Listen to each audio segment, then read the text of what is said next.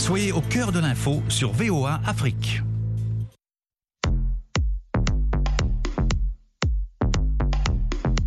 Le monde féminin. Féminin, féminin, féminin,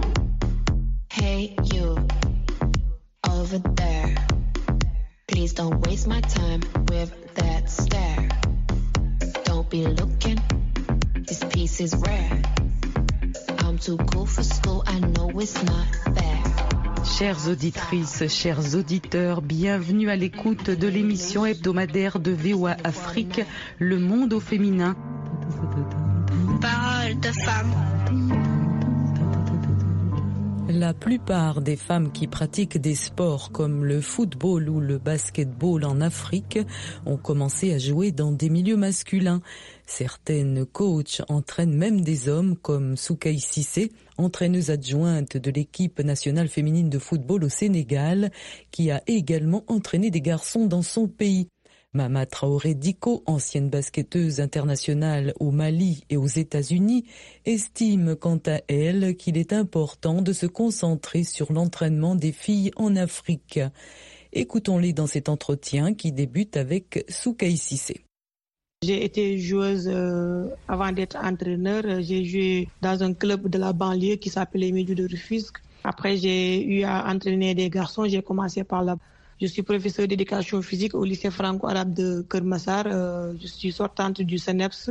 J'ai fait pas mal de formations avec euh, la FIFA, la KNVB et la Fédération sénégalaise de football. Je suis aussi passé dans pas mal de clubs en tant qu'entraîneur, euh, notamment Dakar Sacré-Cœur, qui est une filiale de l'Olympique lyonnais, que j'ai fait monter en première division. J'ai été vice-championne avec les aigles de la Médina en première division. L'année passée, j'ai fait la double coupe championnat avec l'Union sportive des Parcelles Essénies. Soukei Sissé, on a bien retenu hein, que vous avez fait monter une équipe en première division. Excellent travail. Mama Traoré, vous êtes championne d'Afrique. Hein. vous avez fait deux coupes du monde notamment. Vous entraînez également. Est-ce que vous pourriez nous dire d'où vous venez? Effectivement, j'ai joué avec l'équipe nationale du Mali féminine. J'ai commencé dans une centre de référence de Bamako où il n'y avait pas de moyens de savoir si on pouvait aller à l'équipe nationale. Mais avec plus de dédication, je me suis retrouvée là-bas. Donc, on a été championne d'Afrique en 2006 à Mozambique. Et après ça, j'ai pu participer à deux Coupes du Monde, notamment en Russie et aussi en Tchécoslovaquie. Donc après là-bas, je suis venue aux États-Unis j'ai joué avec Temple University et aussi avec um, Burlington County College. Là-bas, j'ai été meilleure joueuse de l'année dans toute uh, New Jersey et aussi de la NGC et de la conférence. Donc, à travers ça aussi, j'ai été MVP du club. Donc, après ma carrière de basket, je suis retournée là-bas. Donc, j'étais un coach dans l'équipe de Burlington County College pendant plus de six ans.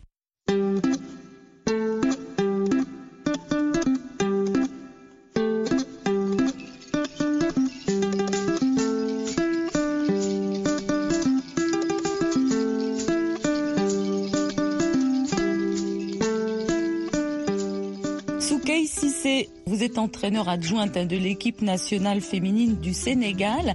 Alors vous, qu'est-ce que vous constatez notamment dans les performances des joueuses sénégalaises et comment vous les aidez au niveau de l'entraînement? C'est juste les motiver davantage, leur faire comprendre qu'il y a de la place pour elles dans ce milieu du football. On a été en regroupement pendant très longtemps, ce qui ne se faisait pas parce que dans les clubs, l'entraînement, c'est pas trop ça. En équipe nationale, on a la chance d'avoir les filles à nos côtés. Elles sont là, elles s'entraînent matin et soir, elles récupèrent, tu les surveilles. Euh, leur faire comprendre qu'il nous faut une place dans le continent africain.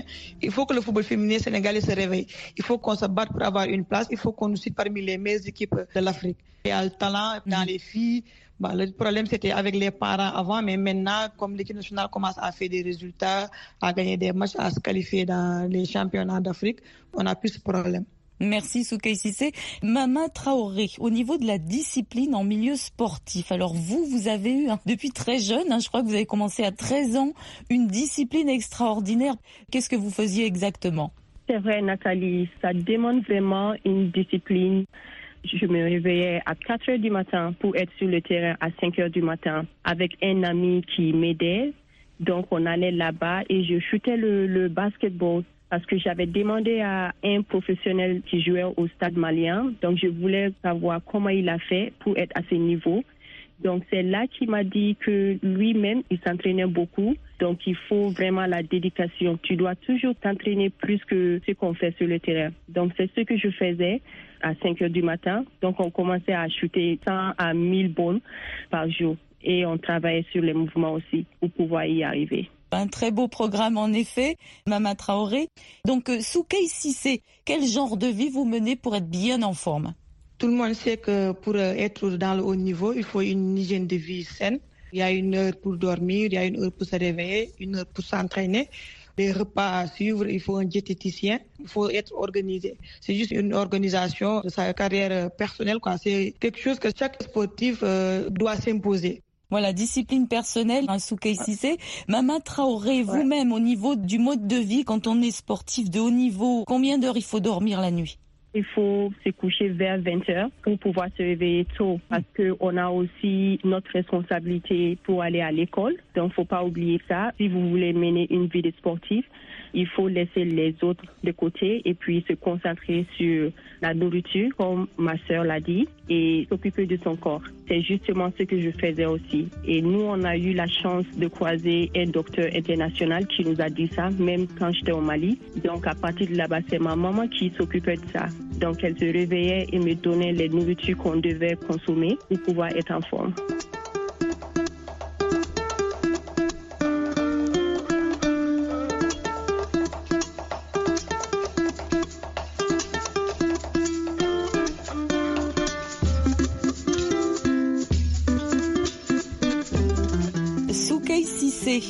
Niveau de l'entraînement Parce que vous, en fait, vous avez commencé avec les hommes. Vous venez d'une famille, il me semble, de six garçons, six frères. Votre papa était entraîneur. Finalement, qu'est-ce que cela vous a apporté d'être ben, forcément au début hein, dans le milieu des hommes? J'ai commencé dans le milieu des hommes avec euh, le championnat national populaire ici, euh, communément appelé Navetan. C'est les championnats de quartier. Ça m'a beaucoup apporté, ça m'a forgé. Ça m'a permis d'être rigoureuse euh, dans mon travail. Ça m'a permis d'être pragmatique parce que avec les garçons, il faut anticiper sur euh, chaque chose. Parce que si tu te laisses faire, ils te diront que c'est une fille, bon, on va faire ce qu'on veut, ce genre de trucs. Ça m'a permis d'avoir un caractère. Euh, quand je veux que tu fasses ça, je te le dis une fois, tu le fais et tu ripostes pas. Ça m'a permis de grandir en quelque sorte. Vous-même, Mama. Traoré, vous entraînez essentiellement des filles ou vous entraînez aussi des garçons? J'entraînais les filles du Community College. Je me concentrais sur mes sœurs mhm. parce que je sais qu'il y a beaucoup de challenges chez nous pour pouvoir continuer avec le sport et aller au haut niveau. Donc, je voulais voir comment je peux être une leader dans ce secteur et puis aider mes sœurs.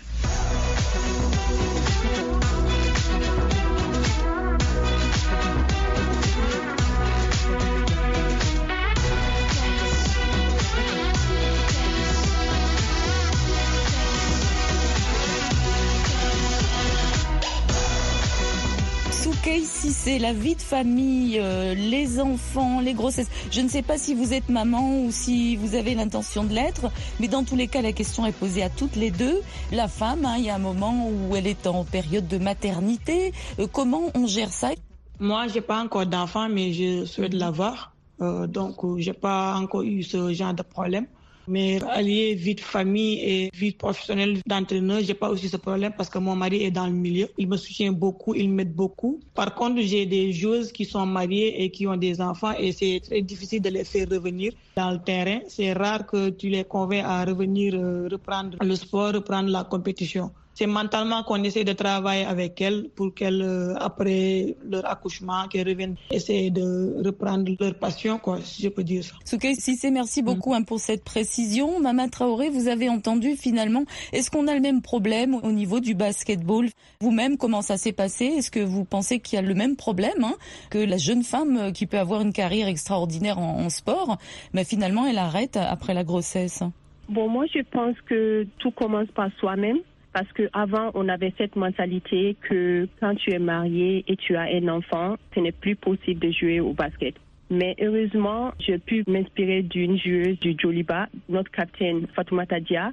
Elle a accouché d'une fille et en même temps, elle joue avec l'équipe nationale. Donc, j'ai dit que je peux faire la même chose. Et dans ce sens-là, il faut avoir un mari qui te soutient. Et avec ça, il faut juste s'entraîner. C'est pas du tout facile de revenir en shape, mais en tout cas, quand tu as quelqu'un qui te soutient et si tu as la volonté aussi, c'est vraiment possible de le faire. Car moi, j'ai trois enfants en ce moment, je suis toujours dans le milieu.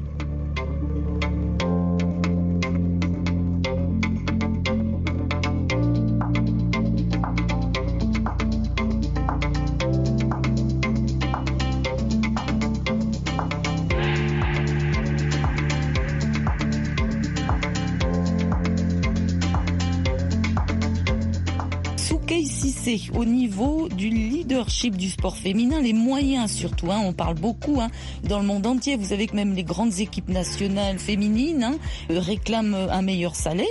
Et puis, on pourrait rebondir aussi sur les championnats féminins. En tout cas, est-ce que nous avons les moyens que nous voulons en Afrique au niveau du football féminin? Il n'y en a pas, franchement, pour dire la vérité.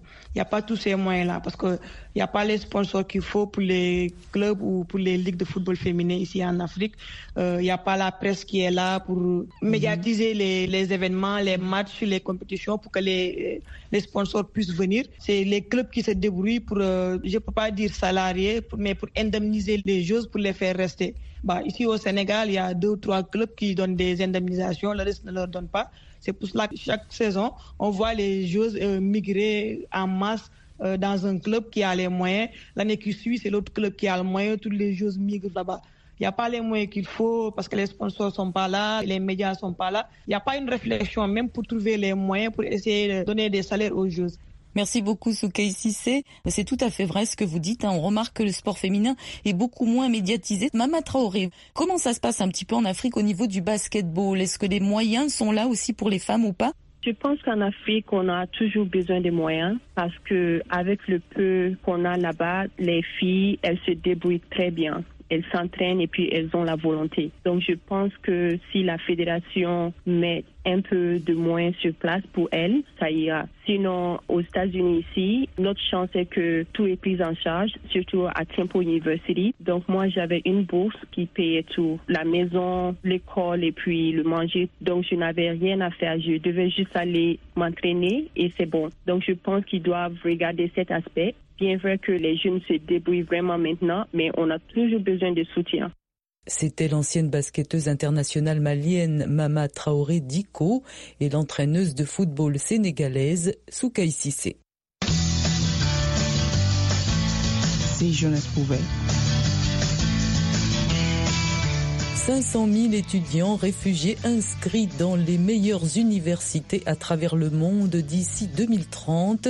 C'est l'ambition de l'Agence des Nations Unies pour les réfugiés à travers un programme d'éducation. Au Cameroun, certains étudiants réfugiés sont déjà comptés parmi les bénéficiaires de ce programme, rapporte notre correspondant à Yaoundé, Emmanuel Juntap. Lors des journées portes ouvertes au siège de l'Agence des Nations Unies pour les réfugiés à Yaoundé, le stand dédié à l'éducation des réfugiés a été l'un des points d'attraction. De nombreux réfugiés éprouvent parfois des difficultés à poursuivre leurs études universitaires dans le pays d'accueil. Abou Zainabou, une jeune centrafricaine réfugiée au Cameroun depuis 2014. En Centrafrique, j'étais étudiante et faisais la première année là-bas en finance avant de venir ici au Cameroun. Et quand je suis arrivée ici au Cameroun, je me suis inscrite à soi en première année. Et la suite, alors, euh, je n'ai pas pu terminer. Donc, euh, j'ai laissé et j'ai fait aussi la comptabilité. Deux programmes de bourse permettent aux réfugiés de poursuivre leurs études universitaires. Pascal Blaise Makondo, assistant chargé à l'éducation HCR à Yaoundé. Le programme de bourse ZAFI, c'est un programme qui est financé essentiellement par le gouvernement allemand et qui permet de financer les études supérieures aux réfugiés qui sont installés dans le pays d'asile. Pour le Cameroun, on a chaque année environ 50 places qui sont offertes en fonction des budgets disponibles aux jeunes réfugiés afin qu'ils puissent continuer les études. L'autre programme, c'est sont les voies complémentaires euh, en éducation. Nous facilitons la scolarisation dans les grandes universités européennes aux réfugiés qui sont installés au Cameroun. 17 réfugiés ayant choisi le Cameroun comme premier pays d'asile sont actuellement inscrits au cycle master en Italie et en France grâce au programme ICOR, University Corridors for Refugees et Univers, qui ouvre un couloir universitaire au master pour des réfugiés. Mais d'autres opportunités d'études supérieures existent localement. Pascal Blaise Macondo, assistant en charge à l'éducation à l'Agence des Nations Unies pour les réfugiés à Yaoundé. L'enseignement supérieur connecté. Ce programme d'ampleur permet de suivre des masters sur place au Cameroun. Nous avons actuellement cinq qui suivent les masters et qui vont soutenir bientôt. Le ministre de l'Enseignement supérieur a instruit tous les recteurs d'universités d'État de faciliter les inscriptions aux réfugiés. Ils payent le même montant des droits universitaires que les étudiants camerounais. Oliver Bier, représentant résident du HCR au Cameroun. L'autonomisation, c'est s'affranchir de l'aide humanitaire. On peut vous assister pour sauver votre vie lorsque vous avez tout perdu, mais après on fait quoi? Est-ce que toute votre vie, vous allez là tendre la main et demander l'assistance, l'assistance? Ça, ce n'est pas une vie digne. Une vie digne, c'est de retrouver vos marques, retrouver votre santé, retrouver l'accès aux droits qui étaient les vôtres avant que vous ne quittiez votre pays ou avant que vous ne vous déplaciez et pouvoir nourrir votre famille, vivre comme un citoyen normal. Le gouvernement affirme avoir dépensé 50 milliards de francs CFA entre 2016 et 2022 pour leur protection et la recherche de solutions pour une vie dans la dignité. Yaoundé, Emmanuel Junta, VOA Afrique.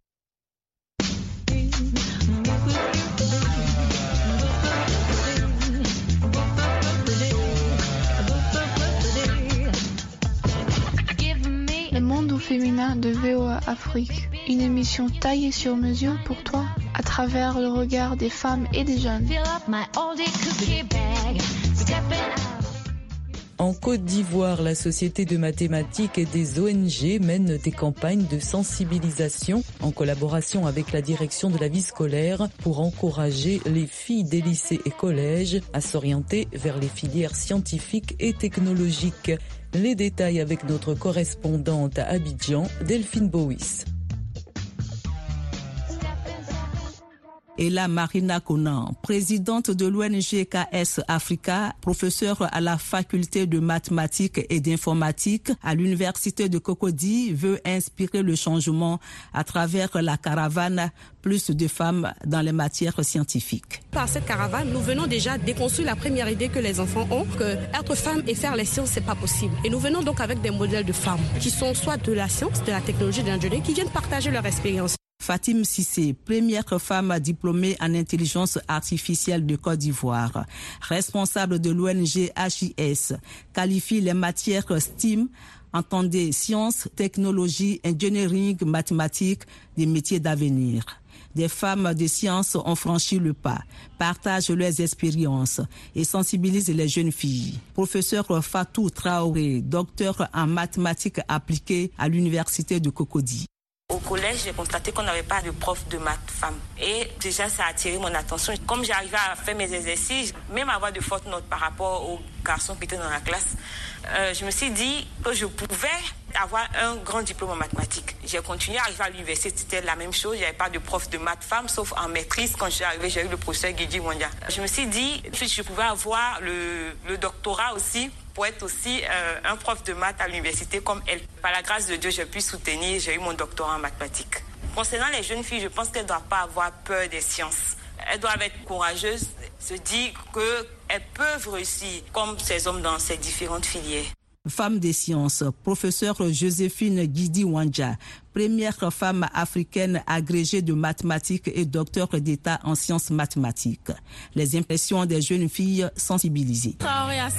avec cette cérémonie, je vais essayer de faire plus d'efforts. Je vais appliquer tous les conseils donnés pour pouvoir obtenir mon bac avec une motion. La Société mathématique de Côte d'Ivoire a initié le concours Miss Mathématiques. Ange Roxane Miessan, 15 ans, en classe de terminale C au lycée d'excellence Alassane Ouattara de Grand Bassam, a remporté le titre de Miss Mathématiques 2022. C'était un défi pour moi de pouvoir comprendre une matière qui est redoutée de tous. Cela m'a beaucoup motivée. Le professeur Ibrahim Akone de la commission communication de la Société mathématique de Côte d'Ivoire. La femme donne l'enseignement déjà dans la maison. Donc si elle arrive à acquérir les notions scientifiques, elle peut transmettre facilement à plus de monde que les hommes. Ces exemples de femmes diplômées de mathématiques et de sciences serviront d'inspiration et de motivation aux jeunes filles qui pourront dire Yes, we. Delphine Bouise, Abidjan, VOA, Afrique.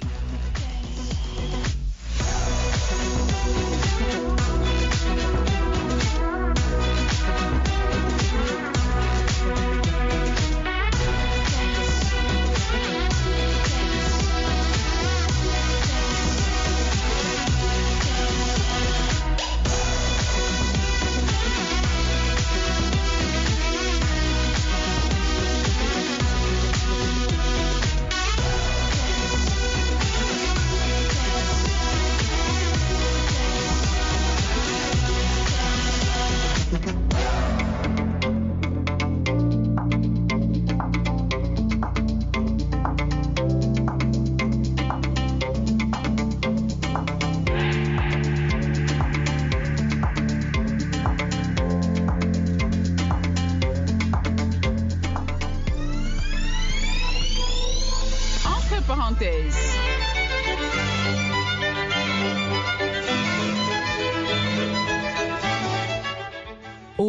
Le gouvernement envisage la mise en place d'un programme de maîtrise des naissances pour faire face à la poussée démographique trop élevée.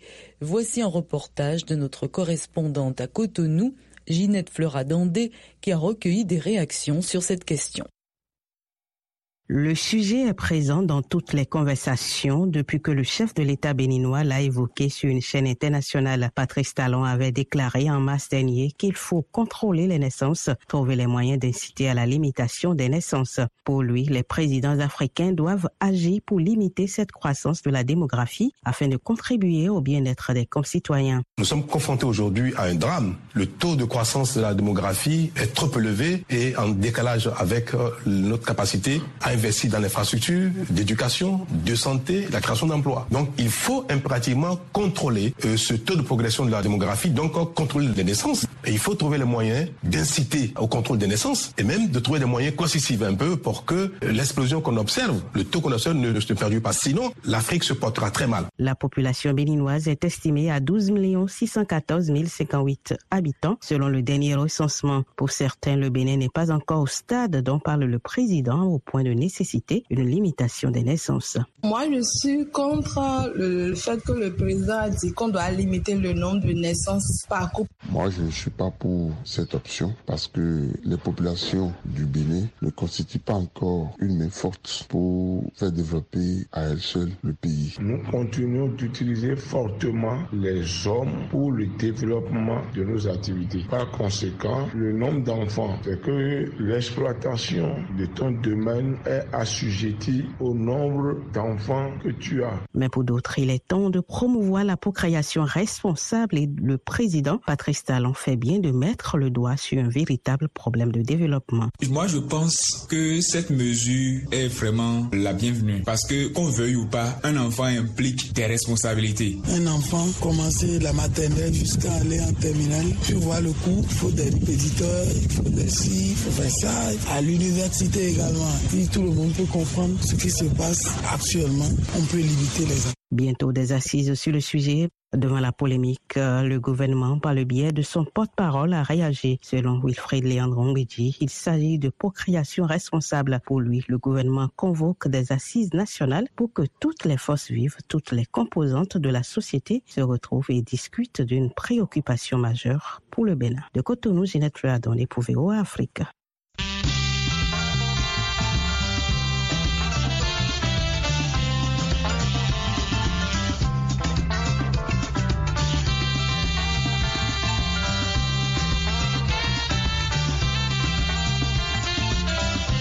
Le monde au féminin, c'est tous les mardis et samedis à 19h05, temps universel. C'était Nathalie Barge avec vous.